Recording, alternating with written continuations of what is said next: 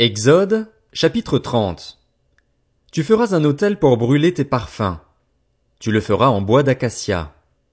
Sa longueur et sa largeur seront de cinquante centimètres, il sera carré. Sa hauteur sera d'un mètre. Tu feras des cornes qui sortiront de l'autel. Tu le couvriras d'or pur, le dessus, les côtés tout autour et les cornes, et tu feras une bordure d'or tout autour. Tu feras sous la bordure deux anneaux en or à placer sur ses deux côtés, tu les mettras sur les deux côtés pour y passer les barres destinées à son transport. Tu feras ces barres en bois d'acacia et tu les couvriras d'or. Tu placeras l'autel en face du voile qui cache l'arche du témoignage, en face du propitiatoire qui couvre le témoignage et où je te rencontrerai. Aaron y fera brûler du parfum odoriférant. Il en fera brûler chaque matin, lorsqu'il arrangera les lampes, et il en fera brûler aussi au coucher du soleil, lorsqu'il mettra les lampes en place. C'est ainsi que vous brûlerez constamment du parfum devant l'Éternel au fil des générations. Vous n'offrirez sur l'autel ni parfum étranger, ni holocauste, ni offrande végétale, et vous n'y verserez aucune offrande liquide. Une fois par an, Aaron fera des expiations sur les cornes de l'autel. On y fera des expiations une fois par an avec le sang de la victime expiatoire au fil des générations. Ce sera une chose très sainte devant l'Éternel. L'Éternel dit à Moïse, Lorsque tu compteras les Israélites pour les dénombrer, chacun d'eux payera à l'Éternel le rachat de sa propre personne, afin qu'il ne soit frappé d'aucun fléau lors de ce dénombrement. Voici ce que donneront tous ceux qui seront compris dans le dénombrement. Une demi-pièce d'après la valeur étalon du sanctuaire, qui est de dix grammes, une demi-pièce sera prélevée pour l'Éternel. Tout homme compris dans le dénombrement, c'est-à-dire tout homme âgé de vingt ans et plus, payera le don prélevé pour l'Éternel. Le riche ne payera pas plus et le pauvre pas moins d'une demi-pièce comme don prélevé pour l'Éternel afin de racheter leur personne. Tu recevras des Israélites l'argent du rachat et tu l'attribueras au travail de la tente de la rencontre. Ce sera pour les Israélites un souvenir devant l'Éternel pour le rachat de leur personne. L'Éternel dit à Moïse, tu feras une cuve en bronze avec sa base en bronze pour les ablutions. Tu la placeras entre la tente de la rencontre et l'autel, et tu y mettras de l'eau. Aaron et ses descendants l'utiliseront pour se laver les mains et les pieds. Lorsqu'ils entreront dans la tente de la rencontre, ils se laveront avec cette eau afin de ne pas mourir. Il en ira de même lorsqu'ils s'approcheront de l'autel pour faire le service et pour offrir des sacrifices à l'Éternel. Ils se laveront les mains et les pieds afin de ne pas mourir. Ce sera une prescription perpétuelle pour Aaron et pour ses descendants au fil des générations. L'Éternel dit à Moïse, Prends des meilleurs aromates, cinq kilos de myrrhe, de celle qui coule d'elle-même, la moitié, soit deux kilos et demi de cinnamon aromatique, deux kilos et demi de roseau aromatique, cinq kilos de casse, tout cela d'après la valeur étalon du sanctuaire, ainsi que quatre litres d'huile d'olive. Tu feras avec cela une huile pour l'onction sainte, un mélange de parfums préparé selon l'art du parfumeur. Ce sera l'huile pour l'onction sainte. Avec cette huile, tu consacreras par onction la tente de la rencontre et l'arche du témoignage, la table et tous ses ustensiles, le chandelier ses ustensiles, l'autel des parfums, l'autel des holocaustes et tous ses ustensiles ainsi que la cuve avec sa base. Tu consacreras ces objets et ils seront très saints. Tout ce qui les touchera sera saint. Tu verseras de l'huile sur Aaron et ses fils, et tu les consacreras ainsi pour qu'ils soient à mon service en tant que prêtres. Tu diras aux Israélites, Ce sera pour moi l'huile de l'onction sainte au fil des générations. On n'en versera pas sur le corps de n'importe qui, et vous n'en ferez aucune qui ait les mêmes proportions. Elle est sainte, et vous la considérerez comme sainte. Toute personne qui fera un mélange semblable ou mettra de cette huile sur une personne étrangère à la fonction de prêtre sera exclue de son peuple. L'Éternel dit à Moïse, Prends des aromates, du stacté, de l'ongle odorant, du galbanum et de l'encens pur, en quantité égale. Tu feras avec cela un parfum mélangé selon l'art du parfumeur. Il sera salé, pur et sain. Tu le réduiras en poudre et tu le mettras devant le témoignage, dans l'attente de la rencontre où je te rencontrerai. Ce sera pour vous une chose très sainte. Vous ne ferez pour vous aucun parfum qui ait les mêmes proportions. Vous le considérerez comme saint, consacré à l'Éternel. Toute personne qui fera un parfum semblable pour le sentir sera exclue de son peuple. Exode, chapitre 31. L'Éternel dit à Moïse, Sache que j'ai choisi Betsalil, fils d'Uri et petit-fils d'Ur, de la tribu de Juda. Je l'ai rempli de l'Esprit de Dieu, d'habileté, d'intelligence et de savoir-faire pour toutes sortes de travaux. Je l'ai rendu capable de faire des inventions, de travailler l'or, l'argent et le bronze, de graver les pierres à enchâsser, de travailler le bois et de réaliser toutes sortes de travaux. Je lui ai moi-même donné pour aide Oholiab, fils d'Aïsamak, de la tribu de Dan. J'ai mis de l'habileté dans l'esprit de tous les artisans pour qu'ils fassent tout ce que je t'ai ordonné. La tente de la rencontre, l'arche du témoignage, le propitiatoire qui la couvrira et tous les ustensiles de la tente, la table et ses ustensiles, le chandelier d'or pur et tous ses ustensiles, l'autel des parfums, l'autel des holocaustes et tous ses ustensiles, la cuve avec sa base, les vêtements de service, les vêtements sacrés pour le grand prêtre Aaron, les vêtements de ses fils pour leur fonction en tant que prêtres, l'huile d'onction et le parfum odoriférant pour le sanctuaire.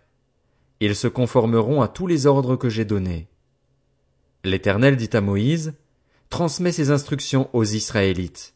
Vous observerez bien mes sabbats, car ce sera entre moi et vous, au fil des générations, un signe auquel on reconnaîtra que je suis l'Éternel qui vous considère comme saint.